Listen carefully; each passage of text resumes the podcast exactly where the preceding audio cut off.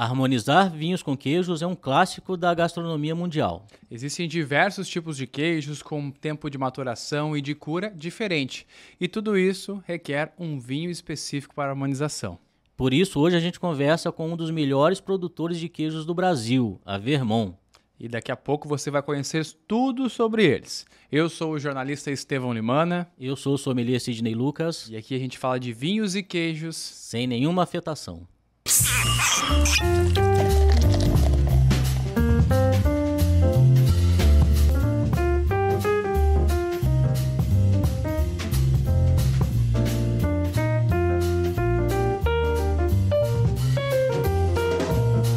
E para falar sobre queijos e vinhos, aqui no nosso podcast, Sidney, a gente tem a honra de receber uma dupla que está fazendo história em Santa Catarina, mas com queijos premiados no mundo todo fazendo história pela segunda vez, né? Porque eles também foram responsáveis por uma marca muito famosa que temos aí, né?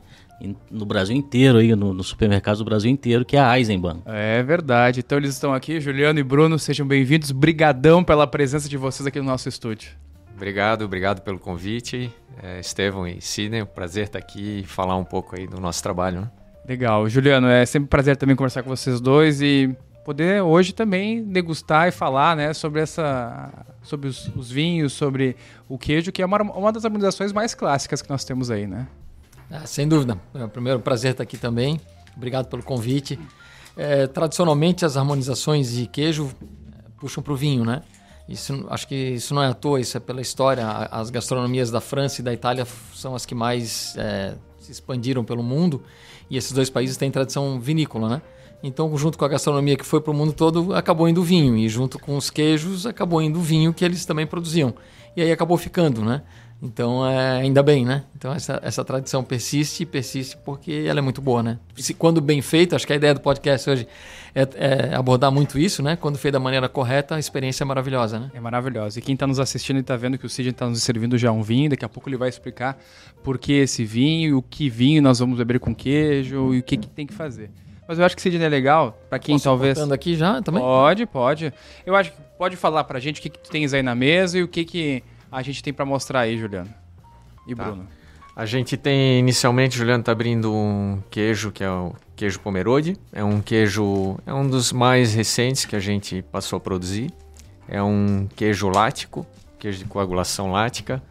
Ah, a gente costuma dizer que o, a, a forma de fabricação, o processo de fabricação dele é muito parecido com o queijinho que se faz em casa, né? Uhum. Então a gente deixa o, o, leite acidificando e ele acaba coagulando, chegando num, num, ponto de acidificação bastante alto, que ele acaba coagulando, perdendo muito cálcio, né? Que é o que dá estrutura para o queijo. A gente diz que o cálcio é o cimento do, do queijo e ele acaba ficando com essa consistência pastosa, né? Então é um queijo pastoso, muito parecido com os queijos de cabra, né?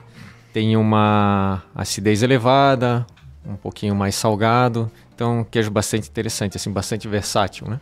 Uhum. Para quem está nos acompanhando, então dá para ver, está nos assistindo, dá para ver que ele é bem, eh, digamos assim, a, a textura dele é mais pastosa, assim, né? Justamente para chimiar no pão, né? Que nem a gente fala aqui. Mas, gente, enquanto vocês estão organizando, eu acho que seria bacana contarem para nós é, como que essa experiência do queijo veio para vocês, né? E como que vocês é, se veem? Porque para quem não sabe, o Juliano e o Bruno, como o Sidney falou, foram um dos criadores aí da Eisenbahn, da cervejaria. Foi vendida já há algum tempo, né? Vocês já fazem parte de alguns eventos e algumas consultorias, né? Mas aí o queijo é um mundo diferente, né? Você bebia cerveja e vem pro queijo. A gente não fala de harmonização de cerveja e queijo, mas também dá. É bem diferente, né? Porque teve a Eisenbahn. Quanto tempo vocês ficaram com a, com a Eisenbahn? Sete anos. Até. Ah, 2002. Seis anos. Seis anos. Seis anos com a Eisenbahn. Isso. Parece que foi e muito mais, né? Mas... Foi rapidinho. É verdade, foi rápido, né? É foi. já faz 20, então. Então a, a, gente teve contato pela primeira vez há 17 anos. Então, já tem uns 10 anos que eles venderam. Já. Uns tem, 12 anos. É. é. foi muito rápido, intenso. Aconteceu muita coisa. Foi uma experiência Quanto tempo legal. depois, então, vocês resolveram migrar para o alimento e, e, e, e, por que o alimento e não outra cervejaria? Uhum. É, a, a, a, gente tá no queijo hoje é to, 100% por causa da, da Eisenbahn, né? Em 2005, o Bruno. Seis. Seis. É. O Bruno e nosso pai, né, que trabalhava com a gente na época, eles foram nos Estados Unidos num congresso de cervejarias artesanais. E nesse congresso eles assistiram uma palestra de um empreendedor lá que tinha uma cervejaria e uma queijaria. E a palestra dele foi toda voltada para é, harmonização de queijos com cervejas, que é algo que não era explorado e ainda não é, né? Mas que também fica muito bom, se feito da maneira correta também, né? E eles assistiram essa palestra e trouxeram essa ideia, né? E aí a gente começou a trabalhar aqui no Brasil essa proposta de harmonizar cerveja com queijo. E a gente fez um monte de ações, né, em supermercado, colocava displays, fazia degustação, não tinha redes sociais na época, né? Então era tudo feito muito pessoalmente. Na época da Eisenbahn, você já trabalhava essa, essa questão conceitual com o queijo. Exatamente. E para fazer isso a gente teve que estudar queijo. Aham. né? Mas claro, a gente estudou queijo do ponto de vista do consumidor, do consumo, não de fabricação. Mas a gente já começou a entender quais eram os tipos de queijos que existiam no mundo, né, as, as principais variedades.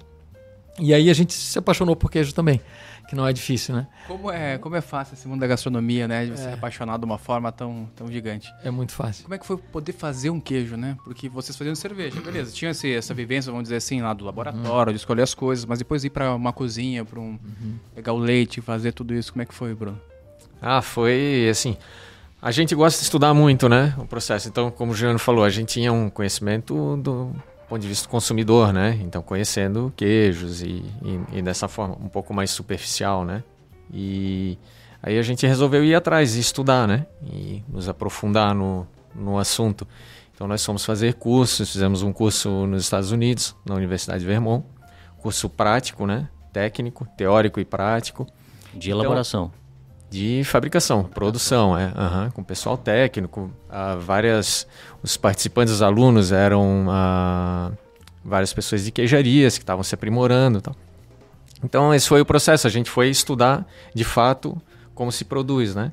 Então e fomos seguindo o caminho, né? Até aparecer a oportunidade aí da da Pomerode. Né? Legal, legal. E hoje, para quem não conhece, talvez, a queijaria está instalada em Pomerode, cidade mais alemã do Brasil, pertinho de Blumenau aqui. E como é que vocês... fa- Eu já vi, já chegou para mim uma vez um, um encarte da Wine que tinha lá que vocês participavam de uma seleção, né, de embutidos, né? Uma assinatura de embutidos já vi. Então já deve ter chegado em vários locais do país também isso. E onde é que vocês estão chegando? Esses queijos estão onde? Alguém está nos acompanhando consegue também comprar? Vai ver nós comendo daqui a pouco que vai ficar com vontade, né? Tomara, essa é a ideia. a gente está assim, tá no Brasil inteiro, mas, claro, assim, com mais força aqui no sul e sudeste, né? Nos estados mais para cima, é mais nas capitais, né? Em algumas, alguns comerciantes de queijo, até em alguns comerciantes um pouco maiores também, mais variados, mas a gente tá praticamente no Brasil todo. É, mas se quiser encontrar onde, onde tem os nossos queijos, é só entrar no nosso site, que é www.pomerodealimentos.com.br. Tem um link lá onde encontrar.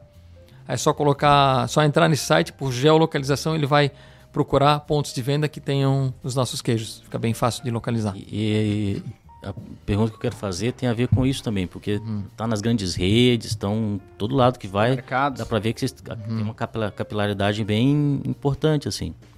A produção, quanto vocês produzem de queijo assim por mês ou por ano, não sei qual que é a É nesse- que vocês usam para Nesse ramo a gente costuma falar sobre produção de, de área de leite, né? Processamento de área de leite. Aí quanto a gente processa É a métrica, de né, leite do por dia. é, segmento, o- é. é diário Qual é o teu falar, tamanho? Ah, eu faço tantos mil litros de leite Por processo, Dia. tantos mil litros de leite por dia. por dia. Essa é a métrica.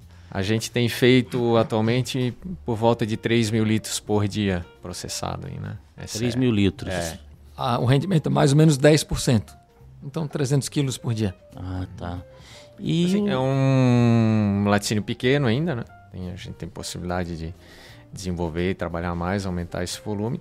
Mas para um laticínio, que se for analisar o número isoladamente, não é muito grande ainda, mas para um laticínio que faz queijos ah, especiais, queijos finos, diferenciados, já é um, um volume que E vocês conseguem ter preço competitivo, né? Com essas grandes indústrias aí, porque o preço tá ali, pau a pau. E com a qualidade, na média, superior, bem acima. Isso que é interessante, que é bacana. É, a gente, o Bruno falou, a gente foi fazer um curso fora, a gente foi aprender, mas não era a gente não se sentia prontos o suficiente para fazer o que a gente queria fazer, que a gente gosta de fazer qualidade, né? A história da, da Eisenbahn, a, o que diferenciou muito ela foi que na época os, as cervejas que tinham no mercado eram todas voltadas para é, ter uma ideia de não ter rejeição, né? Para não ter rejeição, o que, que tem que acontecer? Não pode ter sabor, né? Não pode ter cheiro, não pode ter sabor, não pode ter nada. Tem que ser bem suave. Assim eram as cervejas brasileiras na época. E a gente entrou no mercado querendo fazer algo ao contrário, né? Fazer cervejas com sabor. E isso que diferenciou hoje. A gente tem no mercado várias marcas de cervejas com sabor. E o queijo é a mesma coisa. O mercado brasileiro é, sempre foi dominado por, por produtores, né? na sua maioria os grandes, que são os que a gente encontra com mais facilidade, que pegavam é, queijos tradicionais europeus e adaptavam a receita aqui no Brasil para ficarem mais suaves. Então o queijo aqui tem que ser suave, o queijo aqui não pode ter cheiro e, e, e queijo tem cheiro. E às vezes o cheiro não é bom. É, o cheiro é. Às vezes o cheiro é ruim, né? Mas o sabor é bom. Faz parte do mundo do queijo. É, então, assim, ah, tinha esse, essa ideia, né? Queijo não pode ter cheiro porque o brasileiro não gosta. Mentira, o brasileiro não gosta, não. O brasileiro não teve acesso, nunca foi. Né? Como que alguém criado à base de feijão não gosta de intensidade de sabor. Exato. Né? Qual é a, o sentido disso, né? Então, mas a indústria acreditava nisso, sempre vinha fazendo isso. Então, quando nós começamos, nós queríamos fazer algo diferente, né? Queijos como são feitos na Europa, com bastante sabor. E a gente não se sentia pronto. Então a gente trouxe um dos melhores consultores de queijo do mundo, né? Um cara que é respeitadíssimo no mundo inteiro, onde ele passa é um francês. Ele veio para cá e o Bruno ficamos dentro da produção, é, uma semana com ele, das 8 às 8 fazendo queijo, mão na massa. Então ele nos ensinou a fazer queijo como a gente faz hoje, né? Que é como se faz na França. Então assim, só para eu falei isso tudo para reforçar o que tu disseste, né? Que que o, os nossos queijos eles são diferentes do que tem do que é produzido no Brasil, porque a gente veio com essa essa cultura já da Eisenman de fazer diferente e, e, com esse conhecimento desse, né, que vem lá da França, para fazer os, os, queijos com mais sabor. É, e só que não necessariamente eles têm que custar muito mais caro do que os outros por causa disso, né? Porque a matéria-prima do queijo suave industrial ou do queijo artesanal que tem mais sabor é basicamente a mesma. É diferente de outros produtos que ah, o industrial é super processado, ultra processado, que é cheio de conservantes. No queijo não tem isso. O queijo industrial não é um produto ultra processado, cheio de porcaria lá dentro, né? Não é. É a mesma coisa. É leite, coalho, fermento. Só que os fermentos que a grande indústria usa são fermentos que deixam o queijo com pouco sabor. E o fermento que o produtor artesanal tradicional usa é o fermento, né, as bactérias que vão fermentar o leite, que produzem muito sabor. Basicamente a diferença só muda é essa. a casta de é. levedura. É uma Isso. questão de definição de produto, né? Que a grande indústria tem que suavizar sempre, né? Uhum. Então é diferente, como o Juliano falou, de outros produtos. É tipo a cerveja, ah, cerveja com milho, com arroz. Ah, não, é diferente. Queijo é é feito da mesma forma numa indústria grande ou numa pequena, né? Receita simples, né? Isso. Exatamente. Receita simples, mas assim, comparar o café, ah, o café barato é ruim. Uhum. Tem é, resto de varredura lá misturado, os grãos são ruins, grãos de baixa qualidade, e o café gourmet é diferente de fato. É, tem, né? O queijo não, o queijo, ah, pegar uma mussarela industrializada, por exemplo, por um grande produtor, é um produto de baixa qualidade, ruim, mal feito? Não. É um produto é leite, coalho, fermento. Uhum. Ele só é suave, né? Sim, e os queijos que nós temos aqui são mais intensos. Juliano, você Isso. abriu no início do programa. Faz Vamos um fazer brinde. um brinde antes então, para também. Saúde. Saúde. Saudarmos conversa de hoje aqui. O que, que estamos bebendo, Sidney? Moscatel de Setúbal. Moscatel de Setúbal é um vinho do extremo sul de Portugal, né? uma apelação de origem especialista em vinhos fortificados e doces. Então, aqui a gente vai quebrar um, um, parte do preconceito com o vinho doce hoje, porque tem uma razão de existência aqui, que é casar com queijo, feitos um para o outro, né, né, Juliano? Né, Bruno? Agora, em relação. Deixa, tem uma outra pergunta que tem a ver com a produção, talvez para a gente encerrar essa uhum. parte. E o leite? Porque leite é, é complicado, né? Pega aí, se for considerar. Eu, eu, por exemplo, na minha casa, eu, não, eu consumo derivados do leite, mas eu não consumo leite. Justamente puro, porque. Leite puro, uhum. É, porque justamente porque o leite que a gente pega no supermercado ali é, é, é um produto bem diferente do que do que, se, vaquinha, né? do, do, que é do, do leite. então eu prefiro não consumir. onde é que vocês buscam leite? Como é que vocês buscam direto lá? Tem, tem produção de, produtores de leite na, na redondeza ali, com, que conseguem ter esse acesso tão fácil assim para produzir essa quantidade, porque 300 quilos por dia é uma quantidade, não é gigantesca, são pequenos ainda e talvez nem queiram crescer assim, né? Talvez queiram continuar com, essa, com esse volume, e porque é bastante leite, né? São 300 litros, né? 3 mil. 3 3 mil litros. Ah, 300 quilos de 3 mil litros. Cada vaca dá mais ou menos 30 10%. litros. É, isso dia. uma média, né? Aí tem, tem dias que acaba vindo 5 mil litros. Então, até volumes maiores, né? Vocês Ah, acabam então é tendo vários fornecedores assim ou tem um fixo? Não, é lá fazenda do, do senhor tal, tal, tal que vem. A gente trabalha com um fixo que faz a, a coleta, a captação, né? Entendeu? Então a gente não faz a compra direto do, do produtor, que para o nosso tamanho faz, faz mais sentido, né? Mas tem leite disponível na região, não, não é uma coisa tão simples de comprar, mas ainda tem, né? Uhum. E apesar de a atividade vir numa queda, né? as- os produtores vêm, vêm deixando a produção aí, mas ah, a gente espera que também com, com o nosso trabalho aí vai se gerando um, um interesse maior aqui na região, né? Que já Baixando- foi, né, uma das maiores bacias leiteiras e né? migrando para outras atividades. para outras atividades, é. Os jovens não têm mais muito interesse na atividade, né? É porque não tem, a vaca não tira férias, a vaca É. não tem Natal, não tem Réveillon, não tem nada, né? Não é um Cara, trabalho Dia 1 simples. de maio, é. 1 de maio ela produz leite É, também. produz, tá, tá trabalhando, O né? boiadeiro quer tirar férias, né? Quer tirar domingo. E, e assim, Exatamente. uma curiosidade, vocês quando vão produzir, pô, chega, às vezes chega um leite lá que não é tão bom, ou às vezes chega assim, ó, esse leite aqui é pra fazer um tal, tal queijo, nós estamos esperando, existe isso? Ou é mais relativo? Não, tem diferença, né, nos leites. É, quando se faz queijo, a gente procura um queijo com mais rico, a gente fala, que é com um queijo com mais sólidos. Quais são os sólidos? É gordura, proteína, principalmente, né? Minerais, mas os principais no queijo, que compõem o queijo, são proteína e gordura. O queijo é, na verdade, o leite desidratado, né? Pega o leite, tira a água do leite, vai sobrar o quê? Vai sobrar gordura e proteína concentrados. Então o fornecedor bota água, vocês tiram a água, se colocarem. A ureia, né, que colocava um tempo aí. Soda, né? Mas mas essa, essa questão da composição também deve, deve Então, ter assim- a diferença do inverno pro verão também, né? muda muita coisa. Então, vários fatores vão influenciar. Raça da, da vaca, né? Então, tem raças que produzem leite com mais gordura e mais proteína e raças que produzem o leite mais ralo, com menos gordura. O mais rico, né, com mais gordura proteína, é melhor para fazer queijo. Tem, é, depende da época do ano, tem, é, o tempo, né, o clima, depende da alimentação, se é pasto, se é ração, isso vai influenciar no, na composição do leite. Depende da, do período de lactação da vaca, está no início, está no meio, está no final, também muda essa proporção. E isso é, essa pergunta é interessante que ela puxa um, um outro tema, que é, é que está muito relacionado também ao mundo do vinho, que é todo leite que a gente recebe, todos os dias, é diferente. Hum, A gente nunca recebe o leite igual. Não é padrão, né? Isso significa que o queijo vai sair todo dia diferente. Então, assim, nós, como somos, produ- somos produtores tradicionais, seguimos a linha tradicional, a gente não ajusta o leite. O leite que vem a gente usa. Como ele veio. Isso significa que o queijo vai ter diferenças todos os dias. Um dia vai estar mais úmido, um dia vai estar menos úmido, vai ter mais gordura, outro dia vai ter menos gordura, mais proteína. O sabor vai mudar, né?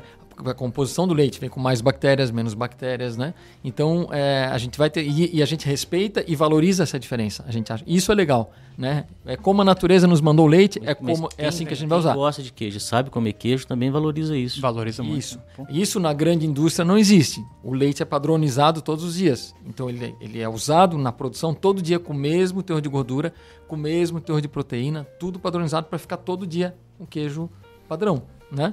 É, isso a gente não faz. A gente usa o leite como ele vem, porque a gente quer todo dia um, né, um que- Evidentemente que a gente não vai ter variações enormes, né? Porque isso o consumidor, o consumidor também não vai tolerar, né? São sutis, né, as diferenças. Precisa saber também o que vai consumir, né? Não pode ter, aceitar alguma variação, né? Mas não uma muito extrema, né? Na- Mas vocês não corrigem nunca? Não. Não corrigem. Não, corrige. Não, não. A grande indústria ajusta a proteína, ajusta a gordura, né? Adiciona a proteína, né? Uhum. Pra É ter igual, sempre então- o mesmo número, né? Igual no Então vinho. é igual a né? safra do vinho, né? É, algumas vezes- Todo ano é diferente, né? E às vezes tem as grandes produtoras que acabam corrigindo o vinho, bota um bota chip um- de carvalho, faz alguma coisa lá pra. Tomando um pouco de acidez, tanino. Ah, é? Também é. Alguns, Também. Algumas, alguns Ah. produtores, alguns, alguma- algumas linhas costumam fazer isso. O que não é um problema também, não. Uhum. Sendo bem feitos, a gente chama de vinhos montados. A maioria desses vinhos baratos, muito baratos, são, são montados. Com muitas correções ali. Quando bem feito, não tem problema. Tá. O problema é quando extrapola a coisa ali e faz um, faz um Robocop, por exemplo, Mexe não- não demais, fica né? muito sem, natu- sem nenhuma naturalidade. É, o, o Juliano, você abriu o queijo no início do programa, agora a gente tem que falar sobre ele. Eu vi que tá dando sopa, o cheiro tá bom aqui também. Queria que você explicasse que queijo é esse, como é que a gente pode degustar e por que, que o Sidney escolheu esse moscatel de Setúbal pra gente.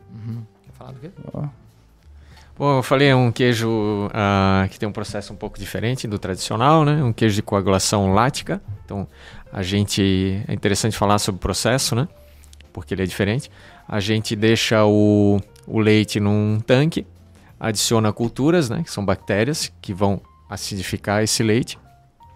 E ele vai a um nível de acidificação bastante alto, que acaba coagulando, né? O leite.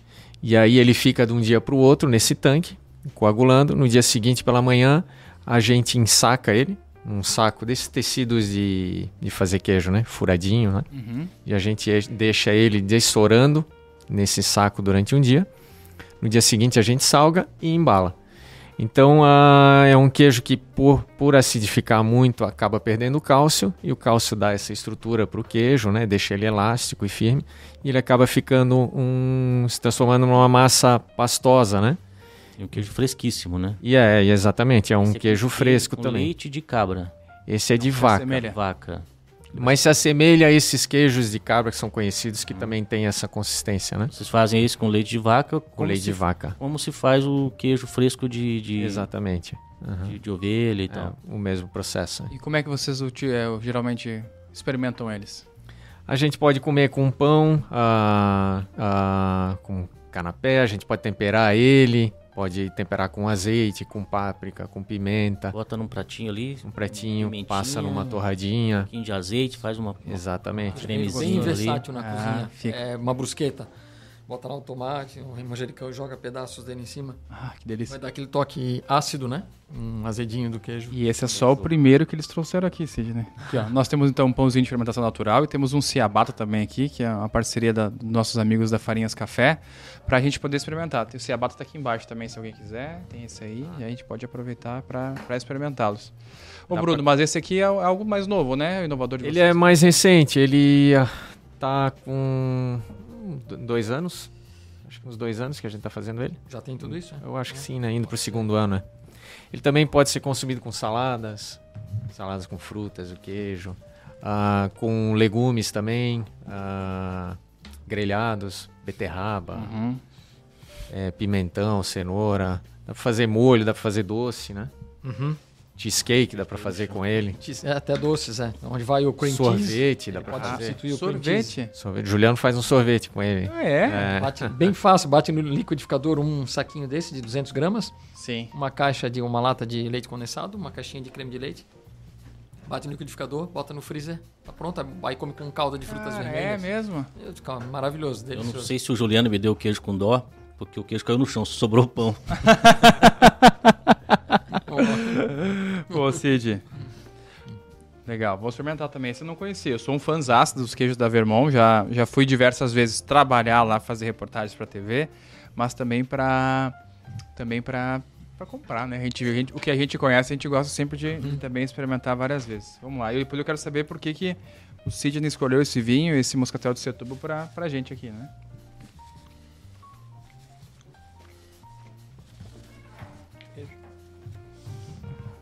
Muito bom, muito bom.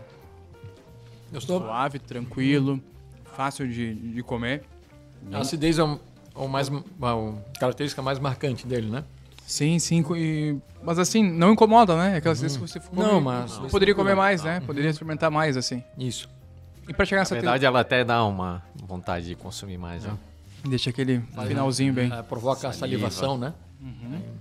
E, e a textura lembra os queijos de cabra mesmo, né? Queijo ovelha de cabra. O sabor não tem aquele sabor do queijo de, do, do- do leite da cabra e tal, porque não, é de cabra, claro. Mas aquela textura, a acidez sim. é muito parecido. Exatamente. Porque eu vim, Sidney. Pois é, com esse tipo de, com esse queijo fresco de cabra, ou seja, de vaca, com essa textura, como os esses queijos mais frescos assim, o ideal é branco, de alta acidez e seco. Então aqui a gente está tomando vinho doce que vai combinar melhor com os, o- com, com os outros vinhos da linha. Esse, esse, esse morro azul vai ficar espetacular, esse Os outros queijos. isso. Então, é, queijo brie envelhecido, reblochon, essas, esses queijos com a pegada de mofo branco, até mesmo mofo azul, pe- pede um vinho desse estilo aqui. Agora, vinhos mais frescos, assim, como os queijos de cabra e tal, aí é, aí é branco de acidez alta. Um Sauvignon Blanc, por exemplo. Sauvignon Blanc, um, um, um Chablis, que é a Chardonnay, mas tem aquela pegada de acidez lá em cima, vinho mais Ah, o. Chablis, a uva é Chardonnay? Chardonnay. Ah, é.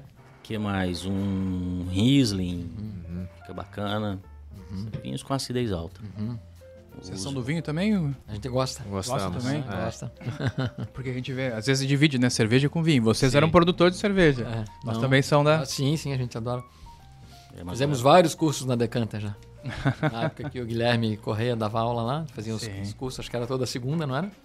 Uhum. Lá em cima na. tava Isso, é, lá na segunda. é. Toda segunda. Fizemos É. vários cursos com ele, né? E a gente te- tem as pessoas que acabam se inserindo num ramo e passam a defender ele e se fecham para outros, né? Isso a gente nunca fez. A gente sempre gostou muito de vinho e sempre foi aberto a, a todos os tipos de produto aí, né? Sem uma coisa fechada. Fechamos com a cerveja e não entra mais nada, né? De forma nenhuma, né? Sim.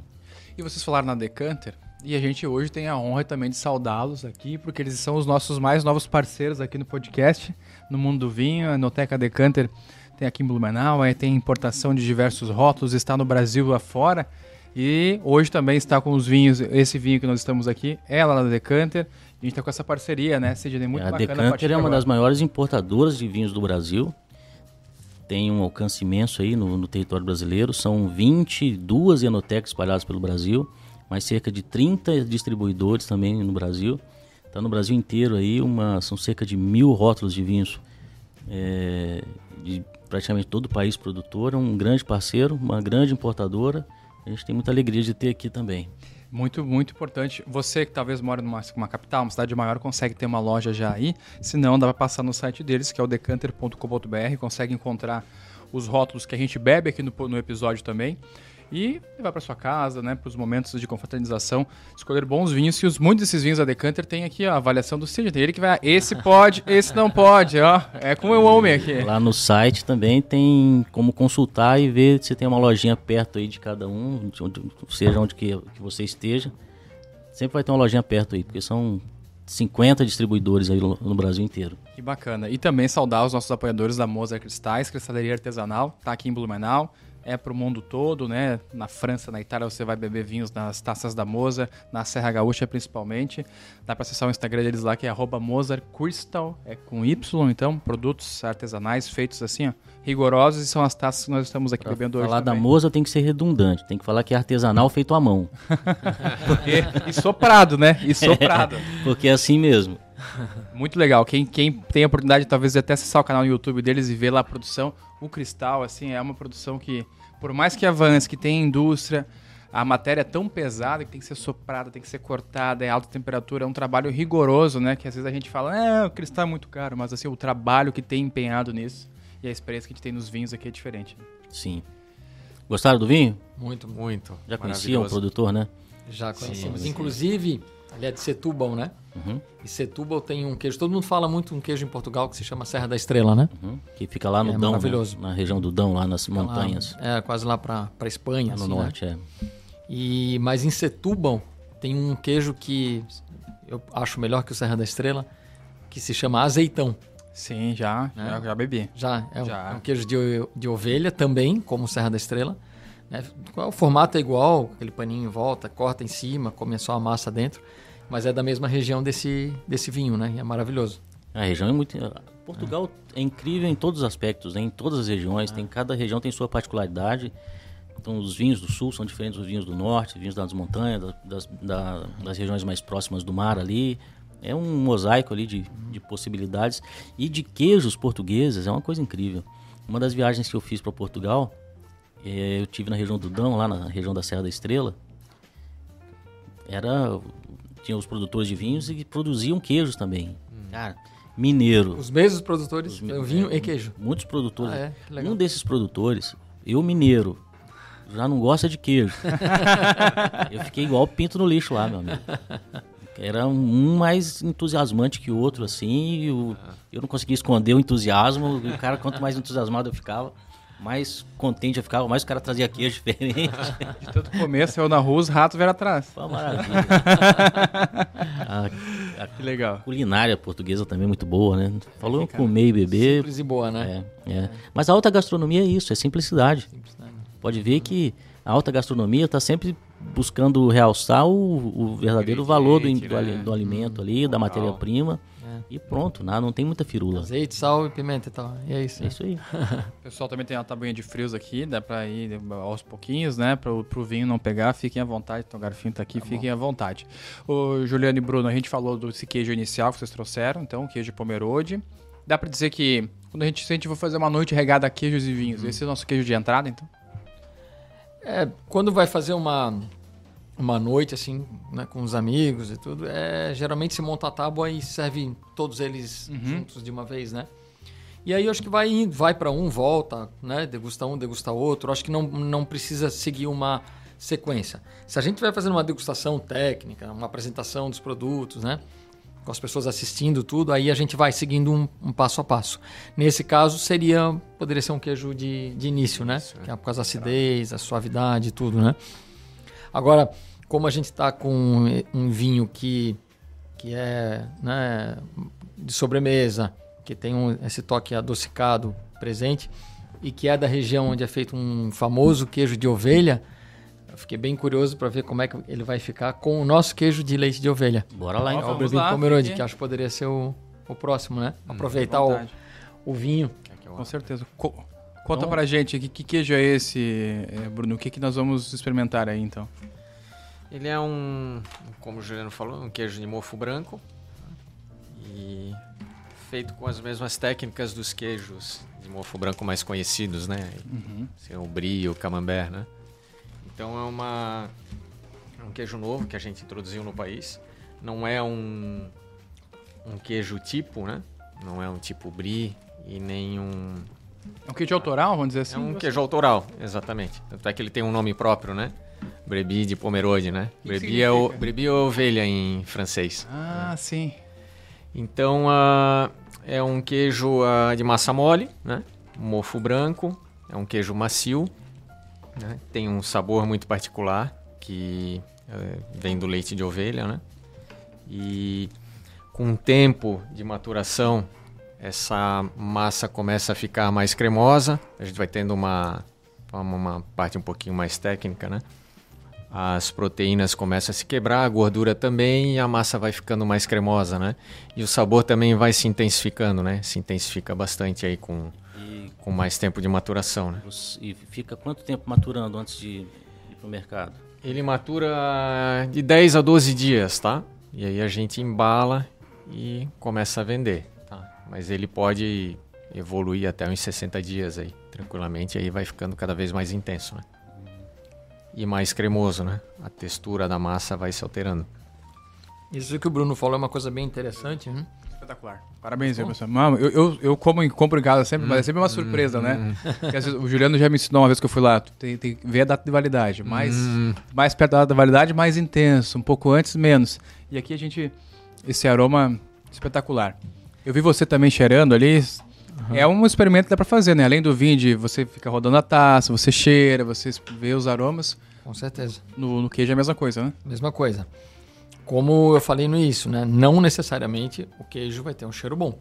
Tem queijos muito populares, muito famosos na França. São uns queijos que são né, respeitadíssimos no mundo, que eles são feitos com uma bactéria, que essa bactéria ela cresce na casca do queijo e ela deixa o queijo muito fedido. Daquele que toma conta da geladeira, assim, infesta a geladeira, de, né, que é, é- é muito marcante. Mas aí significa que o queijo é ruim? Não, o queijo é maravilhoso, é um dos queijos mais respeitados do mundo. Se chama Epoace, tem, tem vários queijos assim, tem o Taleggio na, na Itália, tem o Pont l'Évêque na França, Epoace, tem o Limburger, o né? reblochon, que é a coisa mais pedida é. e mais gostosa do que um reblochon envelhecido. Então essa bactéria, que se chama Brevibacterium linens, que cresce na casca e deixa o queijo alaranjado, ela produz um cheiro muito forte, né? Então é, isso faz parte do mundo do queijo. Não necessariamente o cheiro forte e desagradável vai significar que o queijo não é agradável, não é delicioso. Né? Quando a gente coloca o queijo na boca, ah, nossos sentidos, com a textura do queijo, tudo promove uma, uma, uma transformação que acaba deixando o sabor como um todo delicioso, né? Uhum. Então, Esse queijo é interessante de, de prová-lo, um golinho de vinho junto, né? Fica um sabor surpreendente na boca, né? Os dois juntos. Fica um sabor surpreendente. Vamos fazer esse teste aí agora também. aqui já ficou melhor do que o anterior, né? Acho que tem uma tendência a combinar, combinar mais, né? Com queijo de leite de ovelha e, e massa mais mole e menos acidez, né? Ah, ficou muito bom. Sobrou um pouquinho de vinho na boca, Uhum. mas já ficou muito bom. Nota 8 em 10. Eu vou dar a resposta. Quanto tempo de maturação isso aí pro mercado? É 10 a 12 dias. 10 a 12 dias. Isso, é. Uhum. E o ideal? De. Ah, ele tá no, no ápice, a gente costuma dizer que ele tá no ápice na, no fim da validade, né? Que a gente estabelece aqui. Tá no auge. O que é uma besteira também, né? Botar. Exatamente, é. Não, não quer dizer que Mas o queijo estragou, mas pela legislação a gente é obrigado a determinar né, um, um prazo de validade, E né? é isso, cada, o queijo, quanto, quanto mais velho, melhor? É isso aí? Ou, ou é não, não também? necessariamente. É Depende mais- do é- tipo é de mais queijo. né? verdade no queijo do que no vinho. Sei. Que não é, mas também não é uma verdade absoluta. mas- Depende, esses queijos de massa mole, isso não, não é verdade. Ele chega. é, faz- não quer dizer que ele estragou depois de 50, 60 dias, mas ele começa a decair, né? Ele começa a ficar com aromas não muito agradáveis tal. Nesses queijos de alta umidade e massa mole, né? Nos queijos ah, duros ou semiduros já muda um pouco. A maturação ah, melhora o, o produto, né? Ele vai desenvolvendo mais intensidade, mais aromas, vai ficando mais interessante com o tempo. Tem aquele Moore, por exemplo, eles envelhecem muito bem. Mas e, e muitos meses. E tem essa pegada, né? Uhum, uhum. Isso, essa, essa questão da, da transformação que acontece no queijo é bem importante na harmonização com, com o vinho. Porque se o, o queijo, ele é vivo, né? É um alimento vivo. As bactérias estão presentes, tem mofo, né? Tem uma série de micro-organismos trabalhando. Então não é porque o queijo saiu da, da- do laticínio, que ele completou a maturação, que ele para de sofrer alterações. Essas bactérias continuam vivas e continuam trabalhando, mesmo com o queijo na geladeira na nossa casa. Continua, ele continua mudando todos os dias.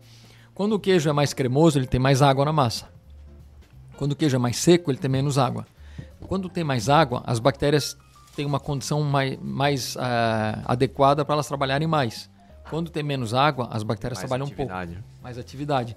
Então, vamos comparar um queijo grana padano, um parmesão, a uma massa seca. As bactérias trabalham muito lentamente, porque não tem água. Então, tem transformações, mas é tudo muito devagar. Então, é um queijo que muda muito pouco em 12 meses, depois que ele fica pronto. Quase não tem alteração nenhuma. Já um queijo como esse, que é massa mole, com alto teor de umidade, as bactérias trabalham muito rápido. Então, o queijo com 10 dias, quando ele sai da maturação 10 dias, ele é completamente diferente do queijo com 50 dias. É outro produto. E isso tem uma, uma influência, uma precisa ser levado em consideração na hora de fazer harmonização. Porque provavelmente aquele queijo com 10 dias vai harmonizar com um tipo de vinho. Sim. Aquele com 50 dias, se for né, falando de queijos de mofo branco, vai precisar de um outro vinho. Sim. Mais robusto, mais potente, que dê conta daquele sabor também mais intenso do queijo. E esse tá bem fresquinho, né? Esse está bem novo. Esse tá E bem- tanto que na harmonização que eu brinquei aqui, uma nota 8, É, daqui mais uns 15 dias ele vai chegar no 10. Porque precisa de que ele fique um pouco mais picante, Mais um pouco intenso, mais intenso, né? É, esse aqui tá com ah, uns 20 dias mais ou menos. 20 dias. É. A validade é de 50. 50 dias. 50 dias. E esse queijo aqui a gente ganhou, pô, acho que é bom falar, né? A gente ganhou uma Ah, medalha isso aí, de, legal. de prata no principal concurso do mundo, né? que Mostra pra acontece câmera pra nós lá então, na Juliano. Europa todos os anos. É, que chama World Cheese Awards. Aconteceu no, no país de Gales e esse queijo ganhou medalha de prata. Parabéns. Um queijo de ovelha brasileiro. Agora 2022, né? 2022, isso, É, novembro. legal. E como é que foi lá? Eu sei que tem outros que são premiados aqui também, mas eu acho que esse é interessante porque é um queijo que é mais disruptivo que vocês produzem, né? Os outros são tem alguns aí também diferentes, mas esse aqui traz esse leite da ovelha. E como é que foi poder enviar essa amostra e lá, o premiação? O que, que vocês acharam disso? Esperavam? É, não, quando a gente Leva na, mali... Leva na malinha? Tem que ser, né? Porque Acho- não, não, dá a gente- despachar, né?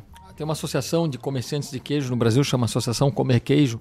Eles que fizeram todos os trâmites burocráticos e logísticos para poder levar uns queijos brasileiros para o concurso. Ah, Entrando de forma legal, oficial, né? Não, não na malinha. não, não, claro, não, não, na malinha que eu digo. Não, Não, mas, aí, acontece mas muito. já foi muito na malinha.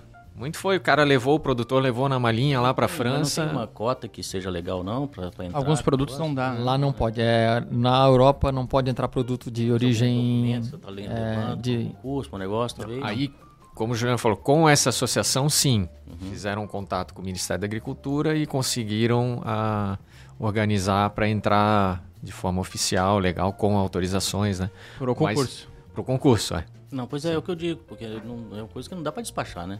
não, Não, não. Não é igual a gente vai Vai te Minas. despachar, não. na mão não, mesmo, não vai que- passar. é. É igual pra Minas que a gente Preparar a documentação toda e levar o documento numa mão e a malinha na outra. Aham, é.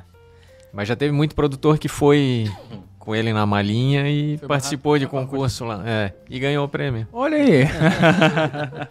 É que tem concurso, tem concurso, né? Bom Tem pra fazer concurso que queijo e bom, e bom no jeitinho, né? É. É, Esse concurso aqui é o, é o mais importante do mundo, é o mais sério do mundo, né? Eles não aceitam. Ou entra por meios legais ou não, não participa. Não participa. Bom, Esse é ótimo, né? Isso é importante. É legal, é legal. É importante. Ah, Juliano e Bruno, que, então, eu sei que vocês trouxeram mais alguma Hum. outra opção. O que, que vocês aí no- nos podem dizer mais das opções da Vermont? Qual dos dois agora? Morro Azul? O Morro Azul Vocês vão é abrir todos ou... O Morro, Todos, né? Ah. o Morro Azul é cinematográfico, né? É, Instagramável? Instagramável, é isso, né? Mas falasse antes é, que as pessoas se baseiam muito na textura aqui, né? E acabam deixando o sabor um pouco de lado, né? É fato isso, tanto é que o requeijão é muito consumido aqui. É um produto que não tem. Não se é a gente queijo. for parar. Não é queijo, você quer dizer? Ele né? até é queijo, né? Porque ele é feito com, com queijo, né? Não existem outras versões esses culinários aí que se coloca amido, mas o requeijão tradicional ele é basicamente queijo. O artesanal, né? O queijo ali. Não, ele na também- indústria o- tem muito amido, tem muito. Se for eles- a composição. Eles têm a indicação, mas o requeijão tradicional ele não pode ter, ter amido. Tá. Tem algumas variações, o regulamento não permite. Então, e é bem rígido. Mas é um produto que tem praticamente só textura, né? Muito pouco sabor, né? Eu pedi só pro Juliano esperar ali pra cortar, porque falei que está, é instagramável, cinematográfico. Porque tem, tem um truque nesse queijo, né, Bruno? Tem, tem, tem. A gente Mostra tem um- pra gente primeiro, depois você corta aí. A gente, ele é um queijo que tem muita, muita umidade e ele acaba ficando com a massa bastante cremosa, com bastante cedo já pela técnica de fabricação dele, né? Então a gente acaba adicionando logo que ele, que ele é informado e depois de passar pela salga, a gente acaba inserindo uma cinta de carvalho que tem dois objetivos, uma cinta de madeira, né? Pode levantar e mostrar pra câmera ali pra você ver. Tem dois objetivos: segurar a massa da estrutura para o queijo e também dar ah, Tentação. sustentação e algum sabor para o queijo. Também transfere algum sabor à madeira para o queijo, né? O seis de carvalho. Exatamente. Queijo envelhecido em carvalho, então? Pois é. E aí, como ele tem essa textura bastante cremosa, a gente sugere um, um tipo de consumo que é cortar a tampa dele, retirar e aí raspar a massa interna. Primeira vez que eu comprei esse queijo, eu pirei. É. E eu, eu comprei no, no Angelone e dava pra ver que a caixa já tava meio sambadinha. Ah, Aí eu dei aquela, aquela fiz uma abertura na caixa lá pra ver para ver lá dentro. Eu vi que o queijo já tava mais escuro, falei, é esse. é aqui mesmo. Cara, e quando eu abri esse queijo em casa, o cheiro tava, tava perfeito, tava muito bom, tava muito bom. Legal. É, Sidney, essa é uma questão interessante também que tu trouxe, que é do dele tá mais escuro, né? Então ele é um queijo de mofo branco, né? Como vocês podem ver. Mas ele tá totalmente branco? Não tá, né? Ele já tem algumas manchas aqui escurecidas, né? Então o queijo tradicional francês de mofo branco, que é de onde esse queijo vem, ele não é branco que nem neve, né? Como é no Brasil. E o consumidor brasileiro está acostumado a isso, porque é o que a indústria oferece. E, e acha que esse tipo de queijo tem que ser branco como neve, né? Coberto daquele mofo grosso, branco, branco, branco, branco. E se ele não está assim, não presta. Na verdade, não é assim. Isso é incorreto. Isso é excesso de mofo no queijo. Né? É, isso deixa a casca do, do, do- do queijo muito grossa, desagradável na mastigação. O certo é um mofo um pouco ralo, que apareça um pouquinho da massa do queijo, como vocês estão vendo aqui. Esse é o correto. Né? Mas essa edu- educação do consumidor que tem que ir aos poucos ir, ir mudando, né? É, cabe a gente levar informação também, o que a gente está fazando aqui. Exato. Vocês- Isso aqui serve Porque pra muito isso, né? disso é muito novo para muitos consumidores, Vocês né? veem essa crescente assim ultimamente? Tem, em todos os sentidos, né? Sim, em sem dúvida. queijo, em café, em azeite, Sem em tudo, dúvida. né? Posso tocar? Vamos lá, o que, Vamos que, que, que, como é que, que acontece aí? Então aqui a gente corta a tampa dele, né, do queijo. Pode comer a casca? Pode, não tem problema. Só a madeira não. Mas é a, A ca- madeira não, é. e tá escrito no rótulo, tá? ah, tá escrito? Não, vou pegar aqui, ó. Tá, a gente nunca sabe, né? Melhor, melhor garantir, né? É, mas a. é, O que, que eu ia falar? Me esqueci. Fugiu. Tem ah, não, a casca na pode casca. ser. Mas como esse é um queijo de mofo branco que matura um pouco mais de tempo, matura 20 dias. Isso faz com que a casca dele fique um pouco mais forte, né, Bruno? Então, assim, gosta, tem quem goste. Pode comer, não tem problema nenhum. A gente não recomenda porque a gente entende que a, a casca desse queijo rouba o sabor. Uhum. E, e qual é o sabor que vai ter na casca? É amônia. Porque o mofo branco, quando ele vai lá trabalhando, né, forma- se formando e, e vai quebrando as proteínas do queijo, gordura, ele produz amônia. É inevitável. Queijo de mofo branco vai ter amônia em algum momento, né? E ele está basicamente na casca. Então, é, vai ter esse gosto de amônia forte que vai roubar um pouco do sabor do queijo. Então a gente prefere tirar. Não- não mas é questão de casca, gosto. Mas a gente pode dar um conselho para quem tiver. Quem quiser comprar esse queijo, Aham. tira a casca e faz como tampa de iogurte. Como, se, como se faz com tampa de iogurte. A lambe? Não precisa lamber. Mas pega uma colherinha, vai lá e tira todo. Foi boa, foi boa. Eu fiquei pensando, mas bota no iogurte, assim. Não vai jogar. Pode desperdiçar, né? Pode comer, mas não quer dizer que não possa lamber. É, ou come depois, né? Ou come depois, deixa ali e come depois. Olha aí, ó. Pega a colherinha, vai lá, tira tudo que tem de bom ali. Olha só, a cremosidade. Só joga o que não tiver jeito fora. Muito cremoso. Olha, né? meu Deus do céu. Tem gente que chega já, ah, é requeijão dentro. Não, Tá derretido. Não, é o queijo mesmo que, né, É, ó, e essa dá que pra fermentou, mesmo. maturou. Aí, ó. Vou pegar um ciabato. Que incrível, meu Deus. Então, vou botar um pouquinho mais pro meio aqui pra vocês. É, nem, nem a cor dentro é tão homogênea, porque ele tem uma coloração mais creme por dentro ali. Próximo da madeira tem essa cor ala- é, é bem amarelada. Talvez por conta da madeira mesmo, né? da- Do carvalho. Segura. Aí. Pode ir com mais vontade esse, né? É, Eu tá, vou- tá se- tá se guardando muito- pra quê? Eu vou voltar aí, tá doido? Tô só pelo pós- pós-programa. A tampinha do iogurte é minha. ah, que bacana. Aí, obrigado.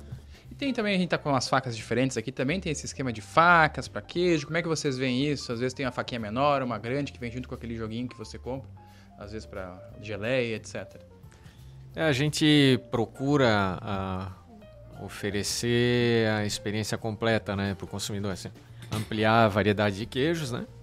E também os utensílios para consumo, né? A gente tem tábuas, ah, facas, assadeiras. Esse outra forma de consumir esse queijo é colocar ele numa assadeira. Dá para colocar vinho, um vinho branco. Na Suíça, França costumam também colocar vinho tinto nele, né? Ah, é? É, pra botar no forno. Ah, espeta uns pedacinhos de alho, alecrim, e aí coloca no forno durante alguns minutos. Ele fica, mistura né, com, os, com os outros temperos ali, fica delicioso também. É outra forma de, de consumir, né? Dá um pouquinho mais de vinho aqui. Mas a gente tem, daí tem a assadeira que dá pra fazer isso, tem as tábuas, é, os copos hoje também, né? É. Taças. Ah, isso é legal. Mas cada tipo de queijo tem um tipo de faca diferente também, né? Então, assim, quando a gente fala de um queijo de massa mole, cremosa, a faca gruda, né? Quando a gente vai cortar o queijo. Então, para evitar isso, tem aquelas facas que são furadinhas na lâmina, né? Que tem furos. É para não grudar tanto na massa. Se a gente vai comer um parmesão, um queijo muito duro, né? Então é uma faca com um- a lâmina bem curtinha, pontuda, que é para ir quebrando, tirando lascas do queijo, né? Cada tipo de queijo tem, cada família de queijo tem uma faca específica, né? Adequada. E aí importante, tu falou antes de uma fazer uma degustação, é ter várias, ter uma faca para cada queijo, né? Não ficar misturando faca em queijos diferentes. Como, por exemplo, pega um queijo de mofo branco, corta, depois vai lá corta um de mofo azul. Aí fica aquele restinho de queijo com mofo azul, que é mais forte. volta pro mofo branco, vai misturar o mofo branco com o mofo azul na faca, não é legal. Então o legal é ter uma faca para cada queijo, não misturar a faca. Igual a taça, né? Já ficou melhor esse queijo que esse vinho Ficou. aqui. Ficou bem melhor. Mais interessante, é. É. Deixa eu tirar a dúvida, deixa eu ver se é. E vocês que estão sempre na produção, eu, eu- eu vejo na- nas redes sociais de vocês que sempre tem queijo nas, no- no- no- nas confraternizações, nos almoços, nos jantares. Mesmo assim, dá vontade de comer sempre, sempre, sempre. A gente sempre tem, mas vocês que estão lá, que sentem o cheiro, que vem o leite chegar, faz a produção. Quem é cozinheiro geralmente não gosta de comer a própria comida. Rapaz, tá- Não tem como, né? no fundo da casa dos caras tem uma fábrica disso aí. Vai dar vontade de comer isso aí toda hora. Eu iria comer sempre, né? Ia ter que correr ultramaratona depois. Toda hora, tá louco. Dá vontade, né? Não, a gente come sempre, né? Final de semana sempre, à noite, todo dia. É, não- eu acho que é isso, não. Uma janta, né? É, assim, o, o que a gente procura fazer é variar, né? A gente não come sempre o mesmo, porque realmente dá uma. Às vezes pode dar uma saturada. Mas como a gente tem queijos de famílias tão diferentes, com características tão diferentes, por exemplo, a gente tá vendo aqui o, o, o, o, Pomerode. Tem uma característica, né? Um queijo bem fresco, ácido. A gente foi de ovelha. Mudou muito, já é mofo branco, a massa mais firme, já traz aquela- aquele toque do leite de ovelha, um pouquinho mais complexo. Já foi pro morro azul, já, né? São queijos com características muito diferentes. Então isso nos permite ir variando, né? Não, não precisar repetir sempre o mesmo. A, a tua pergunta é interessante porque às vezes eu, eu até lembro que a gente visitou lá na Suíça uns produtores e um deles em especial é um produtor que a gente admira muito, né? Que faz um, um queijo excepcional lá, o laticínio é lindo, o marrechal. O cara faz um queijo só. Eu já pensei várias vezes, pô, esse cara não enjoa de comer o... só um queijo, né? E de fazer também, né? Só um Sempre, queijo, né? mas é. Só um. Então acho que é por isso que a gente faz vários. Mas vocês devem ter coisa lá também que tá, vamos chamar de aí, que vocês consomem com um estágio de evolução, de amadurecimento muito maior do que, do que o padrão. Porque deve ser uma experiência boa também, né? É assim, ó, a, a gente acha que o queijo, principalmente o de mofo branco, que so- sofre as alterações mais intensas, né? Ele tem um momento certo. E não é quanto mais velho, melhor. Assim, eu gosto, a validade dele é 50 dias, eu gosto entre os 30 e 40. Eu acho que até os 50, tudo bem, né? Mas quando chega em 50, ele já começa a pegar. A amônia já começa a aparecer, já começa a ficar mais intenso. Ali nos 40, eu acho que é o, o auge dele, assim, né? Mas é uma questão de gosto isso, não é regra, né? É consumidor. Tem Tem- pessoas que gostam da amônia no queijo. Que procuram, Ora, né? É uma questão de gosto, né? Tudo bem. Tem gente que manda foto do morro, olha como é o morro azul, é só o aro. só a madeira, não tem nada, não tem casca, então é uma questão muito pessoal, né? Não existe certo ou errado, existe um gosto pessoal, nesse caso.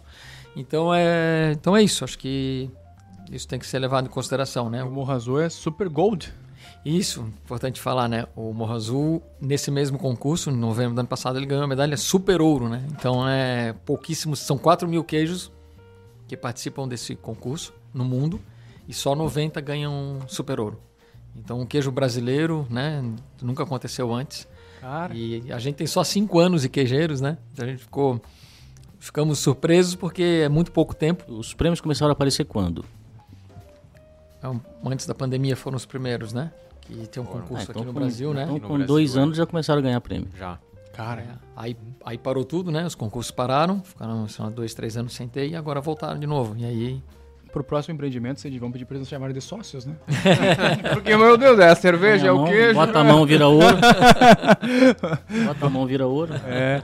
E o capricho, né? Desde a da cerveja, desde a cerveja, agora na, com alimento de alto padrão, cara. Parabéns Obrigado. aí. Obrigado. Parabéns Obrigado. por, por serem assim, porque reflete aqui a qualidade que vocês têm como gente, né? Como, como pessoa. Isso aí, é- isso aí reflete o, é o reflexo do caráter, da, da criação, da educação, do, do jeito de viver. Do zelo, né? É. Do zelo, né? Parabéns bom. mesmo. Obrigado. Obrigado. Obrigado. Mas eu quero saber dessa receita do Morro Azul. Como é que vocês chegaram a, a ter um queijo assim, que, que, que acho que dá pra dizer que é um dos mais espetaculares aí que a gente prova sempre da Vermont. É, de- deu trabalho, né? Assim, ó, eu mas, a pergunta difícil é, agora, né? É, deu, deu trabalho desenvolver esse queijo, mas ah, a gente fez algumas pesquisas, né? E, e na Europa visitamos algumas queijarias e a gente, quando conheceu esse tipo de queijo, né? Ele, é mais conhecido na Suíça, né? E tem um queijo similar lá, se chama Vacherin Mondor. A gente viu isso lá e ficamos encantados, né? A gente pensou, na, a gente tem que fazer um negócio desse lá, né? Introduzir isso no Brasil, esse tipo de queijo, né? E aí começamos e daí chegou num determinado momento, a gente já estava produzindo e chegou a hora de, de ir atrás desse queijo, né? E aí, mas o desenvolvimento foi trabalhoso, né? Até chegar nessa textura, que existe uma técnica, né, para se atingir isso aqui, né? E com consistência, né? E hoje ela está dominada, né? Mas levou um, um tempinho aí, né? Levou até acertar. Ixi, Aprender é parte do processo, né? E São quantos tipos de queijo diferentes vocês vendem? Qual, qual a variedade? São quantos hoje? Sete, oito? ah, nunca me lembro isso mesmo. Eu tenho o Pomerode, Vale do Texto, aí tem o, o Brevi, tem o Tom, tem o Morro Azul, Brie, Camembert Mendes. e o Mendes. É, a gente vai lançar um queijo novo agora. Estamos lançando, vai chamar Queijo dos Mendes. Eu provei esse aí, hein? Ah, é ah, eu é. provei, eu provei. lá no, dentro da salinha do laboratório. É verdade. É. Dos Mendes. Dos Mendes, né? Pra homenagear a família. Que, o É. mofo azul vocês não fazem. Não. Mas essa não. linha.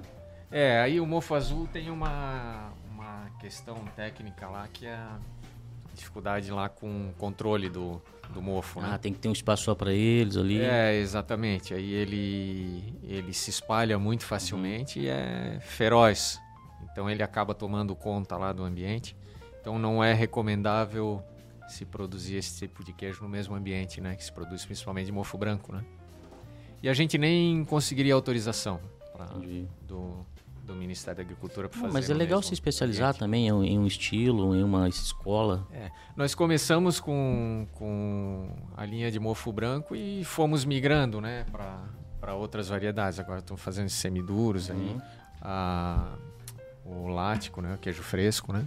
Legal. A gente foi dando uma variada aí. O Morro Azul, só pra não é de Morro Azul, né? A gente pode pensar, é por causa de uma homenagem pra quem não é daqui a, uma a um morro de, de Timbó, né? E Timbó e Pomerode, né? É, Timbó e Pomerode, né, Ali, tem- Ele aparece Ah, em Timbó sabia. e aparece em Pomerode. é, é. É Ele tá bem de frente lá para a fábrica. Ah, tá bem É, de frente. Dá, dá para ver ele bem lá. Claro. Vocês Aham. nasceram em, em Pomerode? Blumenau. Vocês nasceram em Blumenau, Ah. mas vivem em Pomerode. Não, só trabalhamos lá. Ah, entendi. Vai e volta Vocês todo continuam dia. vivendo aqui. Sim. É, pertinho, né? 25 minutos aí Do de ladinho, carro. né? É, Sem trânsito, né? É, cada Caminho vez mais, gostoso. né? Era uns anos atrás, É, né? agora Agora é 40, 45. A Pomerode tem uma, tem, eu não sei, é, é um charme, a cidade é um charme tão grande assim. Ah, é uma delícia lá. é. O Eu- caminho já é O caminho, a gastronomia, né? É. tudo assim. Eu, eu tenho um roteiro pra Pomerode. Comprar queijo na Vermont, compro linguiça Blumenau, algumas coisas que tem as empresas lá também. E pão. E pão. Sempre lá. É, não, o Pomerode se destaca, né? É, o próximo queijo é o Tom Vaudoise. Ele é um queijo de origem suíça. Então, assim, os queijos que a gente provou antes, né? Todos eles são queijos autorais, né? São queijos nossos, receitas nossas, desenvolvidos por nós. E por isso eles têm nomes locais, né? Regionais. Então, o queijo Pomerode, é o Brebi de Pomerode, a ovelha de Pomerode, né? O Morro Azul, como tu falou, né? É o morro que tem lá entre Pomerode e Timbó. E o Tom Vaudoise é um queijo que é um queijo que já existe na Suíça. Apesar da Suíça ter tradição de queijos mais curados, mais maturados, de massa mais firme, como o Gruyère, Emmental, né? Appenzeller, eles também têm queijo de mofo branco, mas é uma coisa mais recente na história deles e pouco conhecida. A gente estava viajando lá naquelas no meio daquelas paisagens feias lá, né? Com aqueles pastos né, queimados, assim, não né? Abandonado. abandonados, né? né, mal cuidados, né? aquela perfeição lá e de repente apareceu uma queijaria no caminho e a gente parou e a gente descobriu que eles faziam um queijo chamado Tom Vaudoise. E Tom, é, né, T-O-M-M-E, significa um formato redondo. Então tem muitos queijos chamados Tom alguma coisa. Não? Tom de Savoie, Tom em inúmeros. Então Tom é o formato. E Vaudoise, que é Valdoise, né? É porque a, a Suíça é dividida em vários cantões, como eles falam, né? São as regiões deles, os nomes são cantões. E tem um dos cantões lá que se chama Vaud, Vaud. Então é o queijo redondo de Vaud. Vaudoise Então, é o é gentílico do... Vaudoise. Do, de, de, de, de, de Vodô. Uhum, uhum. É, se eu não me engano, aquele o, o vinho que a gente provou lá com o Guilherme. O Chasselas, acho que é daquela região, não é? Chancelar, sim. Se- Vocês tinham, não é? Não tem ainda na Não. catálogo, na linha? Depois da pandemia, demos uma, uma diminuída. Aham, E justamente porque o horizonte ficou meio nublado, né? aham. Só que agora está retomando. Muitos produtores que a gente deu um tempo, agora está sendo Ah, é. trazido de novo. Então muita coisa vai reaparecer. Legal. E fica maravilhoso com esse queijo aí. Tem o reaparecido. África do Sul, que a gente tinha parado, já chegou. Tem muita coisa chegando. Legal. Então, assim, a gente conheceu esse queijo e a gente pensou, pô, a gente ainda não tinha começado, né? Pô, temos que fazer esse queijo no Brasil. A gente se encantou por ele. Então, ele é um queijo de mofo branco, como o brie, como o camembert francês, mas ele é mais cremoso. Mais né? suave. Hum, No começo, sim. No final, não. Não, é. Porque ele tem muita umidade para ser cremoso. Então, isso, como eu falei antes, faz as bactérias trabalharem mais rápido. Então, elas trabalham e produzem muito sabor. Então, se ele é bem novo, ele é bem suave. Se ele já está perto da validade, ele fica bem intenso. Esse aqui está no E- meio e do o caminho, ideal mais ou menos. dele também são 40 dias, mais ou menos. Ou mais tempo. 50 dias de validade também. Mas o ideal de consumo também na casa dos 40. É, 40, entre 40 e 50, ele vai estar no, com mais, mais intensidade, né? Uhum. E dá pra dizer, Bruno, que se vocês adaptaram a receita deles, tiveram que pegar, ou a, do- como é que vocês fizeram alguma coisa assim diferente? Não, não tem nenhuma adaptação, não. A Aham. gente procurou fazer uma, uma reprodução aqui bem fiel. né? Inclusive, ele- ele ganhou Super Ouro também no concurso brasileiro que teve em São Paulo no ano passado, né? Uhum. Mil e poucos queijarias de 11 países e ele ganhou o Super Ouro. E os queijos Super Ouro nesse concurso, eles foram para uma mesa final em que 16 desses queijos foram defendidos por jurados, porque para eles era para ganhar o de melhor queijo do concurso. E, e ele foi defendido por um francês, que é dono da revista de queijos francês, um cara bem importante no meio. E ele ficou defendendo esse queijo, achando que era um da Suíça. Ele ficou falando, falando e falando, né? Descrevendo o queijo, defendendo ele, achando que era. Era cegas? De- Era cegas. Depois a gente foi falar, ah, obrigado pelas. Ele não entendeu porque que a gente estava agradecendo a ele. Ele falou que aquele tomo vodoaz é nosso, a gente que faz. Ele, "Não, vocês importam? Não, não, a gente faz.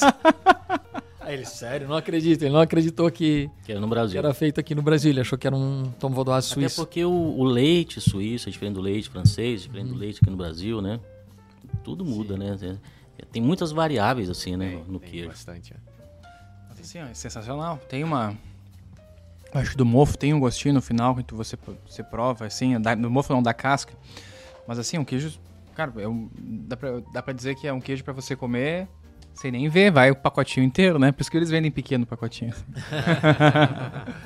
Muito bom. Muito bom, muito bom. E esse então. E a harmonização, é verdade. O que, que dá pra falar? Só foi melhorando, só foi melhorando. Porque com o primeiro, não, não é para vinho doce, é para vinho para vinho fresco também, né? Com acidez, vinho seco. Mas os outros todos não, pela gordura, pela pela pastosidade, pelo mofo branco ali. Pega bem demais com, com acidez, com vinho ácido como esse. Acidez ali em cima, né? Precisa de. Um vinho doce, ele precisa ter acidez, né? Senão enjoativo. não fica chato, fica esférico demais. Então, os grandes vinhos doces têm que ter acidez para contrastar com essa, com essa doçura, com essa quantidade de açúcar. Vou fazer a harmonização agora, o queijo com... E, e tanto que é um vinho doce, mas não é um vinho enjoativo. É verdade. Não. Né? É justamente a, a acidez que não torna ele enjoativo. Que dá condição de ele ser doce e prazeroso ao mesmo tempo.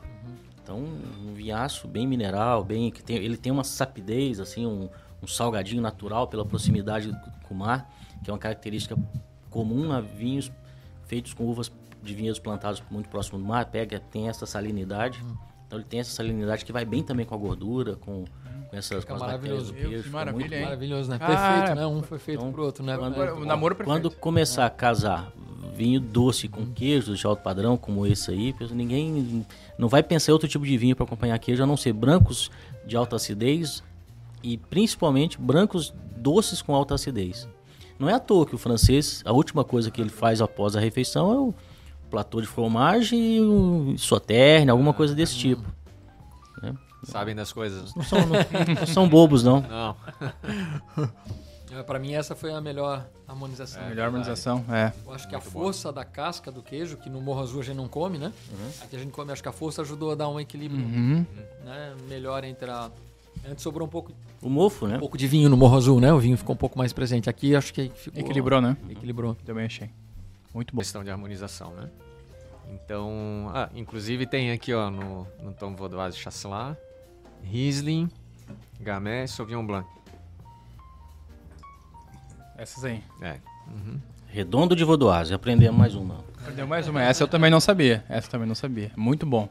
Muito bom. Mas eu vi que o Juliano agora se armou ali com um queijo que. Se, quem, se você não conhece, vai ser uma surpresa É o extra. quadrado de Pomerode, esse aí. É retangular, retangular? retangular Retangular de de Pomerode. Pomerode. É. Ó, importante, né? Como eu falei, antes a gente tava com queijo. O primeiro queijo foi uma faca, foi uma espátula, na verdade, porque o o pomerode é bem espalhável, né? Sim.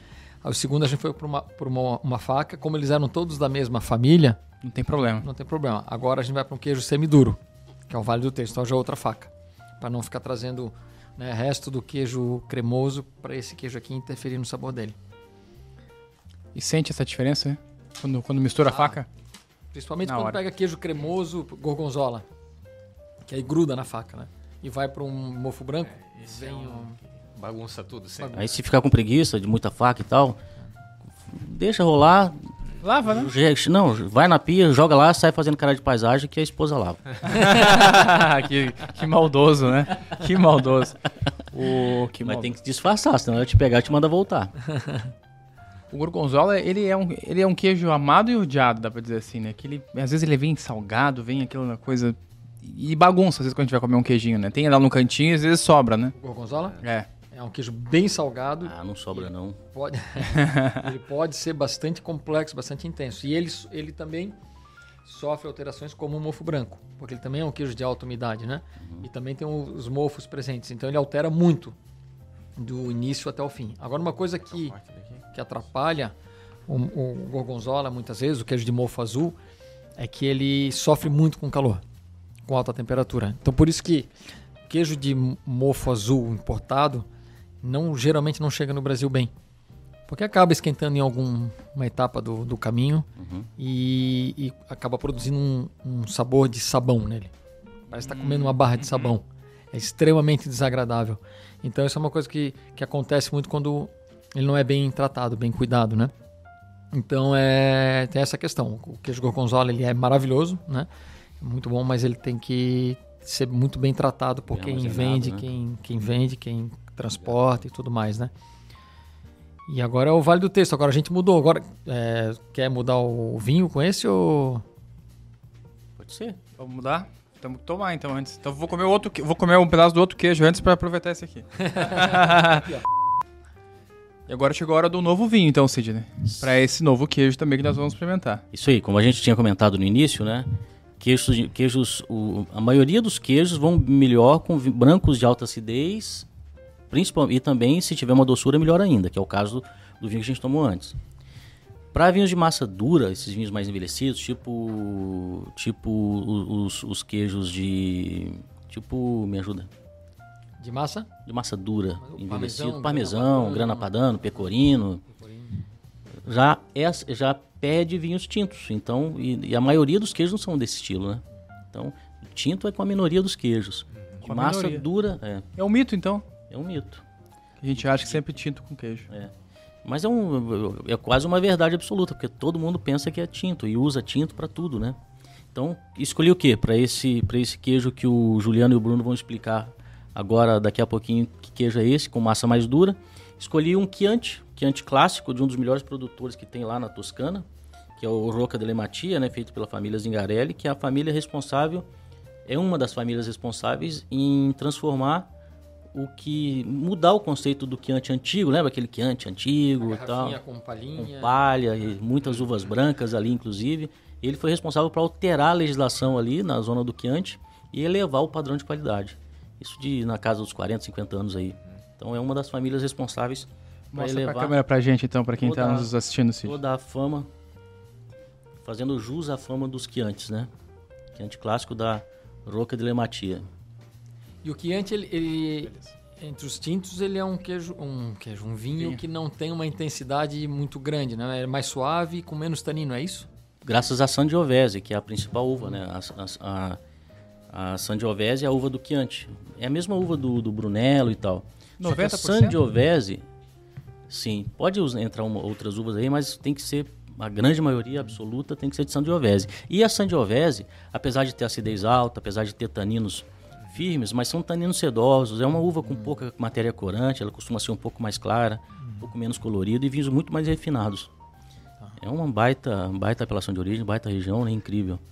E a Chianti Clássico é a, é a zona mais, mais tradicional da zona do Chianti, né? Tô aqui, tem aqui. Ah, tem aí já. E esse, e, Juliano e Bruno, que queijo é esse? O que, que nós vamos encontrar aqui? Pra quem ainda não conhece, eu sou fãzaço. Com uma geleia de cebola agridoce. É, exatamente. Fenomenal. Essa é aqui já é um- uma, uma família diferente de queijos, né? É um queijo semiduro, né? Então tem um processo de fabricação diferente também. A massa semicozida, a massa é prensada e ele também é um queijo de casca lavada. Então o que, que é um queijo de casca lavada? Não é simplesmente lavar e limpar a casca, né? Esse queijo tem uma bactéria que o Juliano falou antes, se chama Belinens. É uma bactéria que traz bastante intensidade, traz bastante sabor para o queijo. E ela é adicionada no leite. E para que ela se desenvolva, a gente precisa criar um ambiente na casca que a gente acaba fazendo lavando a casca. Então, lavar, na verdade, é umidificar a casca. Então, a gente faz isso uma vez por semana, esse queijo, durante todo o tempo de maturação. Esse queijo aqui, nesse caso, ele tem seis meses de maturação. Então, durante ah, uma vez por semana, durante esse tempo de maturação, a gente passa um pano, umedece essa casca com água e sal para que essa bactéria se desenvolva. E essa bactéria vai trazer toda essa característica que esse queijo, que esse queijo, que, que esse queijo tem, ah, que é um sabor amendoado, de caldo de carne, ah, que mais? Ah, Cebola, alho. Defumado. Cebola, né? é um defumado, Defumado. também.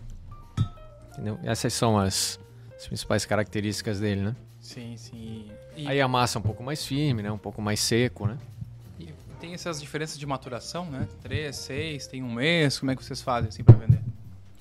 Tem um mês, tem três, seis meses. Então esse de seis que a gente tá provando, ano passado ganhou medalha de ouro naquele mesmo concurso. Tem queijo premiado É aqui? Não dá, não dá. E ano passado de prata. Então, dois anos seguidos ela ganhou o prêmio, né? E é um queijo que a gente procurou trazer características que a gente não encontra em queijos no Brasil. O queijo semiduro brasileiro geralmente é adocicado, né? O Golda é feito no Brasil, o Gruyère é feito no Brasil. E aqui a gente buscou trazer uma coisa mais pro salgado, pô, carne assada, carne de panela, um caldo de carne, né? É, mas aí até eu queria aproveitar e acho que é interessante falar que a gente está falando de bactéria, né? O Bruno acabou de falar de bactéria. Tem gente que se assusta com isso, né? Que muita gente pensa que bac- bactéria é só ruim. Na verdade, tem um monte de bactérias. Se a gente falar que dentro delas tem um monte de bactéria também, elas vão ficar loucas. é, exatamente.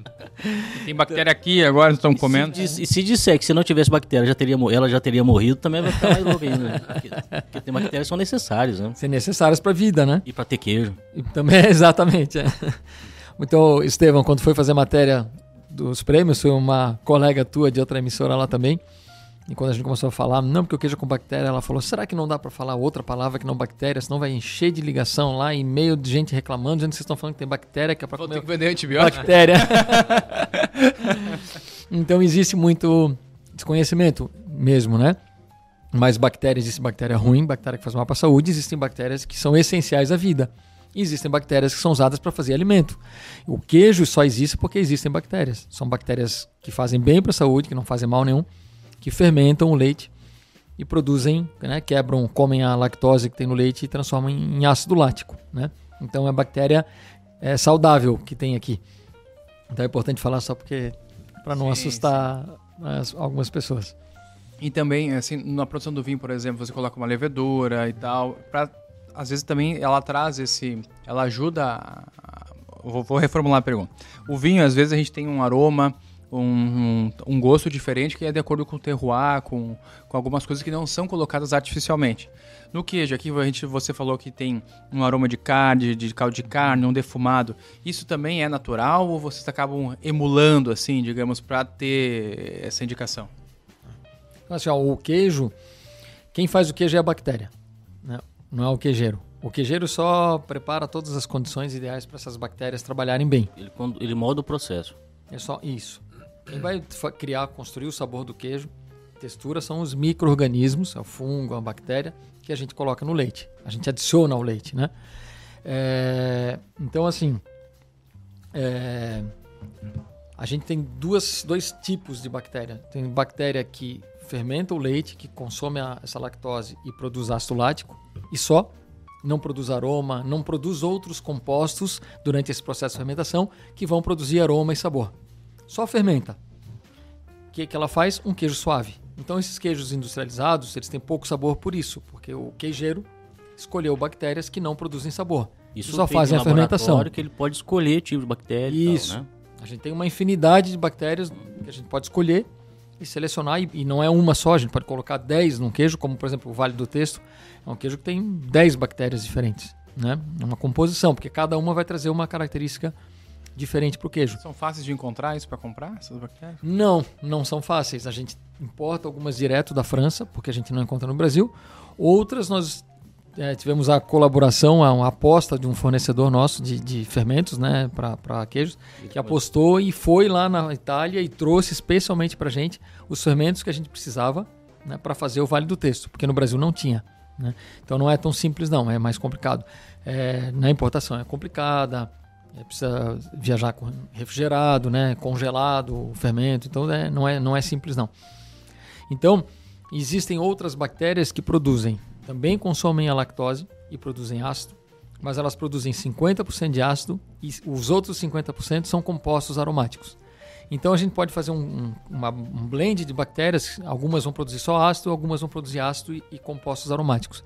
Quando a gente quer um queijo com mais sabor, a gente pega essas bactérias que produzem também outros compostos, que é o que a gente faz aqui. Vê lá a fórmula dela, tem um anel aromático a mais, tem alguma coisa, isso aí ajuda. Para essa característica, para aquela, para o caldo de carne, para um mofo, né, para um, um cogumelo, um defumado. Existem bactérias levedos naturais assim que sem comprar na, sem comprar, sem serem produzidos em laboratório que dá para usar, como no vinho, por exemplo. O vinho tem tem leveduras naturais que vem na fruta ali, que se não for, se vier de vias orgânicos ou biodinâmicos, estão ali. Às vezes nem precisa adicionar levedura, nada para fermentar. E existe também no queijo? Tem essa possibilidade no queijo ou não? Tem, tem queijos que são produzidos dessa forma, né? É, e, tem, e tem queijo de leite não pasteurizado, né? Exatamente. É, pri- principalmente nesses casos, né? O corque é Tá bom, é. Essa era minha, uma pergunta que eu queria fazer que eu tinha esquecido lá no início. Os, os, os queijos, de- todos são de vocês são leite cru ou pasteurizado? Ou tem mistura aí? Ou alguns são crus? Todos outros, pasteurizados. todos paste- Todos, pasteurizados. é, é. E a, os de mofo branco, pela legislação, nem poderiam ser feitos com leite cru. Os únicos que poderiam, se fosse uma opção nossa, seriam os com mais de 90 dias de maturação. Ah, legal. E a, Ah, a legislação só permite nesses é. casos. Né? Só o corque é esse que dá. né? A legislação, É. se não, vamos supor que não tivesse uma legislação tão rígida, que- excessivamente rígida, eu acredito, né? Uhum. É legislação demais, né? Muita lei, né? Tem bastante, é. Se não, vocês acreditam, isso aí é um sentimento de vocês. Vocês acreditam que se não tivesse tanta regulação para queijos artesanais, os queijos de vocês seriam melhores até do que já são? Porque a legislação amarra tanto a ponto de, de, de tirar vida do queijo, qualidade do queijo? Tem restrições, né? É, é que assim, sim, a legislação é bem restrita, né? Sim. Mas ela também tem um componente que é de é, que ela varia um pouco de cabeça para cabeça, né? Então assim, existem vários fiscais trabalhando no Brasil inteiro. Então uma dose disso é a interpretação pessoal também. Ah, entendi. né? Ou tolerância. Tem gente que é mais intolerante, que não aceita nada, que não pode nada, né? Segue aquilo assim, arrisca e não deixa. Outros entendem que tem coisas que tudo bem, que não tem risco nenhum para a saúde do consumidor. Então tudo bem fazer, porque vai dar uma característica diferente, vai, né, o laticínio vai poder fazer um trabalho diferente. Então tem um componente. É igual aprovação de imóvel ou um negócio pelo corpo de bombeiros. Existe uma norma, existe uma norma. Mas cada bombeiro que vai lá Sim, é tem uma diferente. interpretação um Tem pouquinho uma diferente dessa diferente, norma. é. Então alguns Por exemplo, a- É. os, os queijos da Serra da Canastra, o, o queijo, o queijo da canastra, aqueles, porque eles lá eles fazem de tudo também, né? Sim. Queijo com mofo azul, mofo branco, todo tipo de queijo. Mas aquele característico da canastra sofria muitos problemas e muitas restrições a ponto de não poder vender para fora do estado. Sim. Agora Isso mudou é um pouco. É, isso é um absurdo no Brasil, Isso né? é, isso é uma- sem é sentido. né? Baseado Claro. nesse né? tipo de regra exagerada que só atrapalha, que eu pergunto isso. Porque se, se restringe o, a, a- onde pode vender, por conta do modo de fazer, por ser leite cru de vaca, por exemplo, deve, deve restringir também a questão da qualidade do produto. É, tem, tem bastante Acho, restrição. tem é, bastante que em algum barreira. momento sim, é. Mas esse caso, principalmente, aí atrapalha a, a expansão né, do, do negócio, o desenvolvimento do mercado, né? Porque se um, um queijo pode ser consumido num município, ele pode ser consumido em outro município também, né? Então tem esse tipo de restrição que acaba barrando, né? Não, só pode, só tem inspeção municipal, só pode vender nessa cidade, nesse município, né? Então a pessoa come aqui e na cidade vizinha não pode comer. Porque tem lógica, mais lógica legislar sobre como transportar do que como produzir Ou fiscalizar o produto no ponto de venda, né? Se também. ele tiver sim, seguro para consumo, tá tudo bem, né? Em outros países, comparando assim, é mais difícil aqui, é mais fácil no Brasil? Não, o Brasil é um dos países mais rigorosos que tem, né? Os Estados Unidos também é um país bem rigoroso, bem difícil lá. Porque o Brasil segue, se inspirou na legislação dos Estados Unidos. Então é, é, é rigoroso, surdo, Né? que produz um desperdício de comida no mundo, Exato. assim, e o produto não estraga. Pensa se. Vinho, se- vinho se- estraga. Se, se muda a legis- legislação e permite doação de arroz, de feijão, de óleo, de qualquer coisa, de Não queijo. perecível.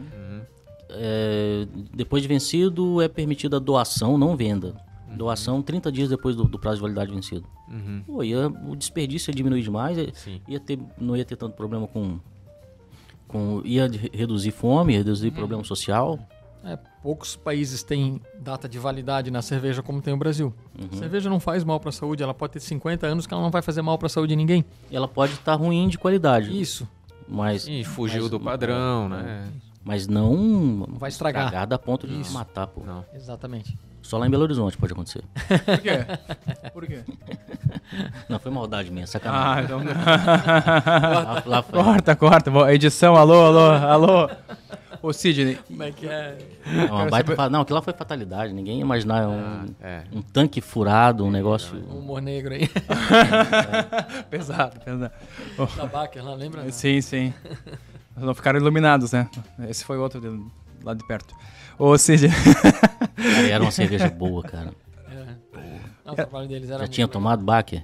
Já, já, a gente conhecia Era, bem. era, era um padrão parecido com o que era a Eisenman. Não, eles com que a- com bem, que é a Eisenman. muito, né? É. uma antes que veio o processo e a harmonização, o que, que achou? Não lembra mais? Eu lembro, e vou te falar uma coisa aqui. Eu preferi com o fortificado. Eu nem provei. Ah, eu nem provei. É. Vermont, os vinhos, os queijos oficiais e os vinhos fortificados, Ficou então. bom com o tinto, mas provei ficou com ele. melhor com, com o alambre. Deixa eu ver.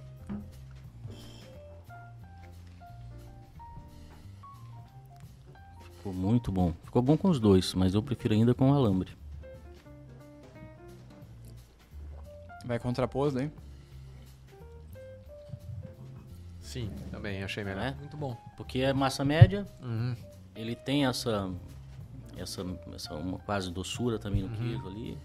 Muito bom mesmo. Ele- A acidez do quente. é, Ele tem uma picância. Um pouco, né? é, um- é um queijo É. meio dúbio, assim. Ele tem uma picânciazinha, tem uma, uma sensação de doçura, ele é meio.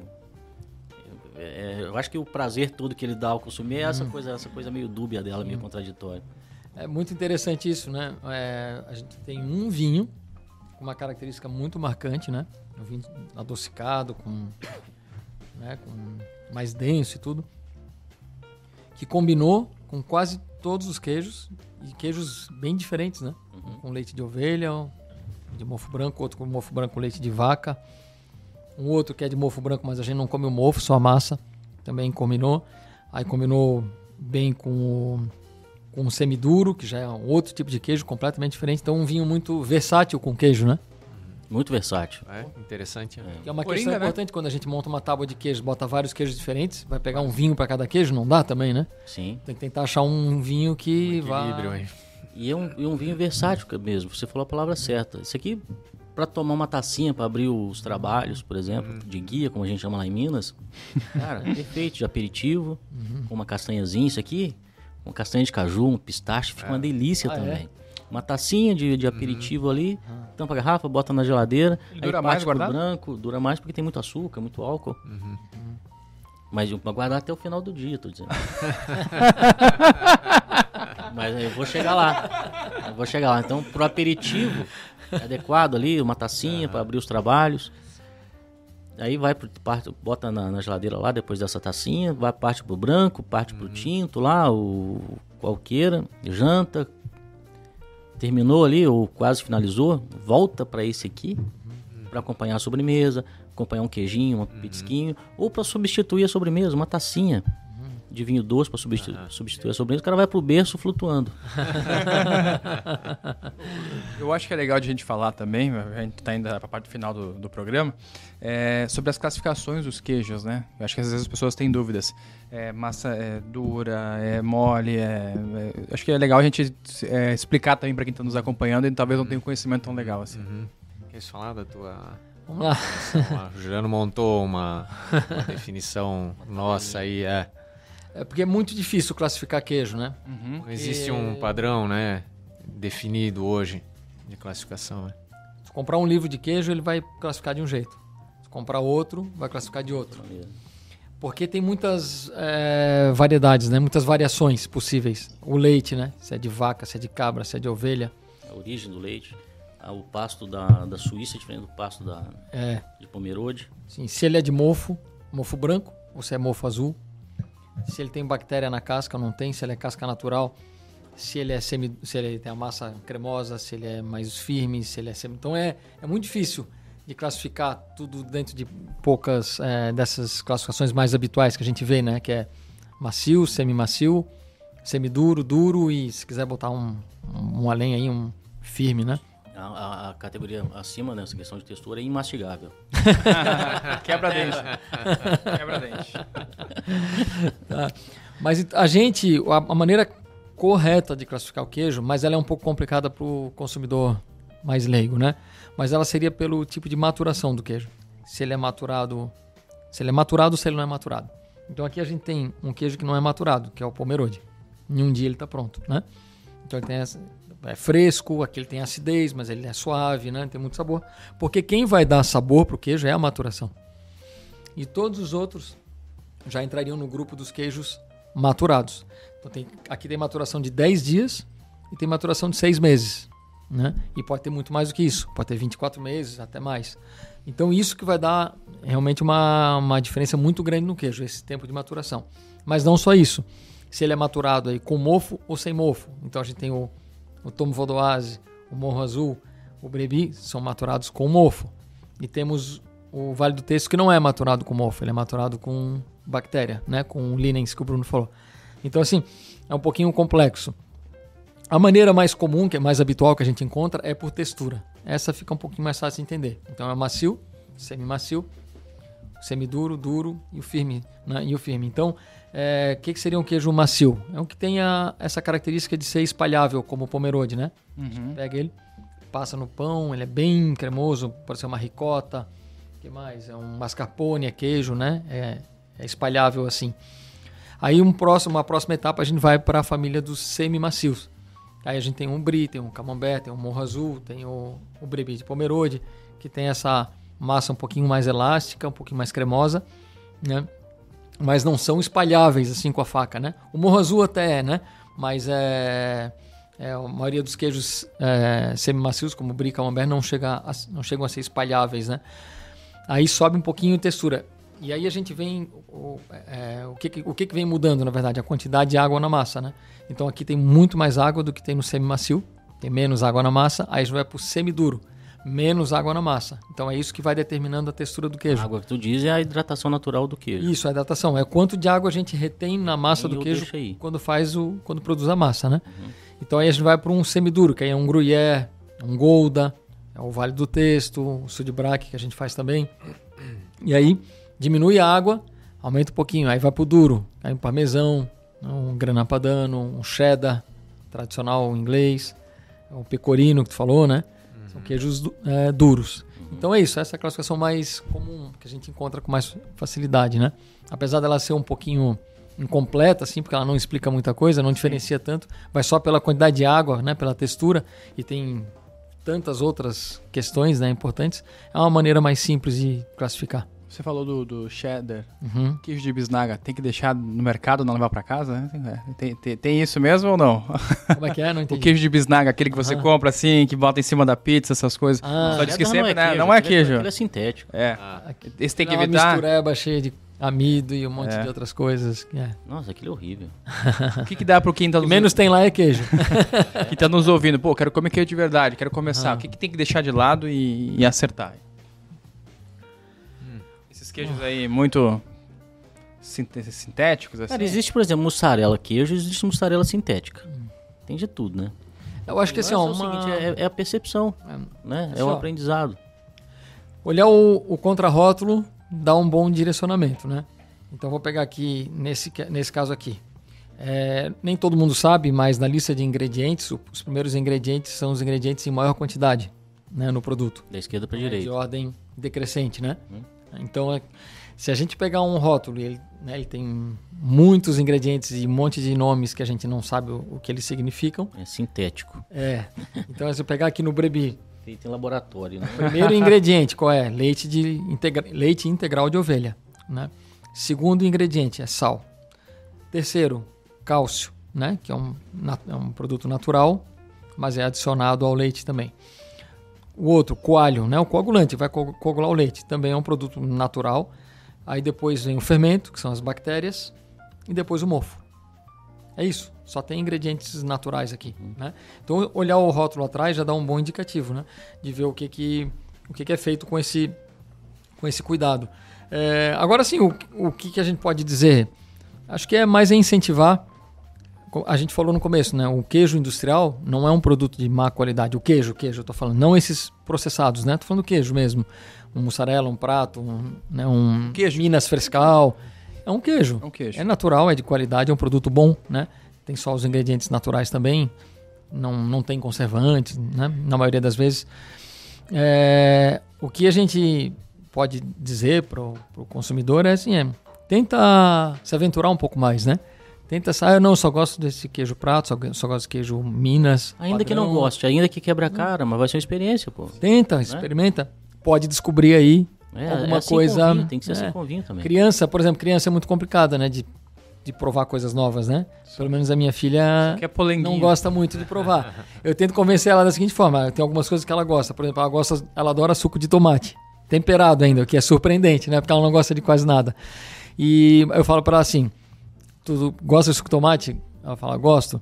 É, tu gosta de suco, de suco de tomate porque um dia tu se permitiu provar o suco de tomate. né? Se não tivesse provado, tu nunca saberia hoje que tu gosta de suco, suco de tomate e não teria esse prazer, né? Então é isso, acho que as pessoas só vão descobrir coisas novas se elas se permitirem, né? Sim. Se elas ficarem, não, disso eu não gosto, isso eu não quero provar, isso não, né? não correr o risco, nunca vai descobrir coisas novas que podem ser que não super agradáveis, né? E lá em casa o Isacão, pequenininho, ele come de tudo, né? Só que começava a dar trabalho para comer, na mesa lá sentadinho, ah, não quero isso, não como aquilo. Eu tentava argumentar, quando não dava para argumentar mais, eu não, não gosto disso, tá? Não precisa gostar não, só precisa comer. É sério, eu falava assim, come aí. vai comia. Aí depois, quando tava maior, eu levava na brincadeira. Eu brincava com ele que ia pagar 100 reais, coisa absurda assim, que era, se ele fosse um pouco menos inocente, ele ia entender que era zoeira. 100 reais pra cada pedaço de giló, por exemplo, ele comia uns 15. Eu já fiz, eu já fiz amigo dele que quase, quase passando mal de comer coisas que eu não gostava em casa e comendo acreditando que ia dar 100 pila pra cada pedaço que ele comesse. A dívida tá grande, hein? Tá no SPC há muito tempo, hein? grande aí. Aí chegou um amiguinho dele lá, que desde criança ia lá em casa, falando que eu tava devendo pra ele uns mil reais já. É tipo Americanas, tem um, um homo escondido. É. Depois que eu tava maiorzinho ali, levava na zoeira, mas come de tudo. As ações do Sidney caíram. Agora, aquela categoria de queijo mastigável existe mesmo em Minas. Queijo Ah, é? que tem massa mole, massa dura, massa média e tal, e mastigável.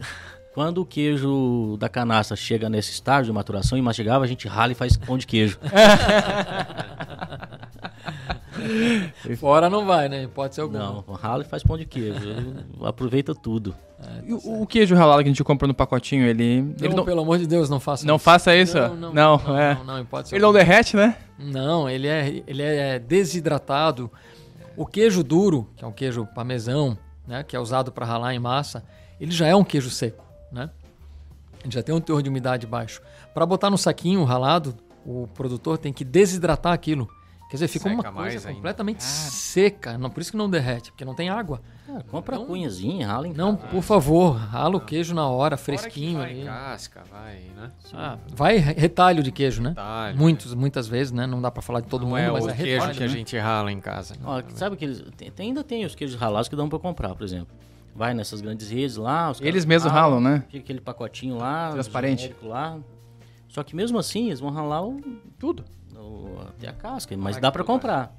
Só que aí eu olhei o preço do quilo do ralado deles lá. E a cunha, aquela cunhazinha, o preço era igual no quilo. Então eu Ah, compro e não, ralo. aí não faz sentido. né? Falar que quando tá ralando pode comer um pedaço também, né? Exatamente. E o queijo do fundi? Aham. Também é, é um outro tipo de queijo? O que, que é? Aí é o, o- a fondue geralmente é um blend de queijos, né? Pode ter é o que o produtor escolher, mas geralmente vai ter um queijo gruyère, né? Um- algum queijo de origem suíça, né? Aqueles que você pega e bota. Eu já vi umas pessoas pegarem o queijo, daí ele vem tipo numa embalagem é, cinza, eu acho, assim, que ele bota na água quente e depois tira, assim. É assim mesmo que funciona. Eles botam assim pra meio que pra derreter, depois ele abre e vira aquilo pastoso, sabe? É, eles são, eles já vêm muitas vezes, a gente tem também, né?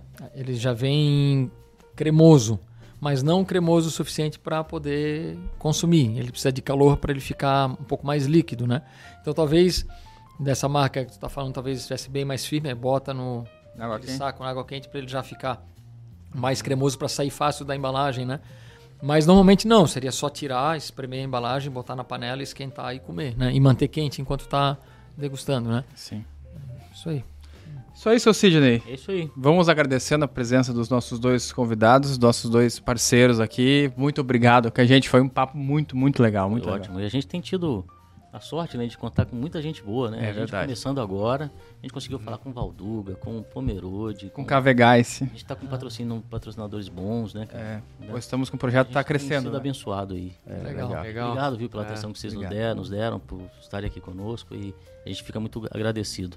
Muito obrigado, obrigado pela oportunidade, parabéns pela iniciativa, né? E que continuem aí ajudando a divulgar os, os vinhos, queijos e tudo que é bom né?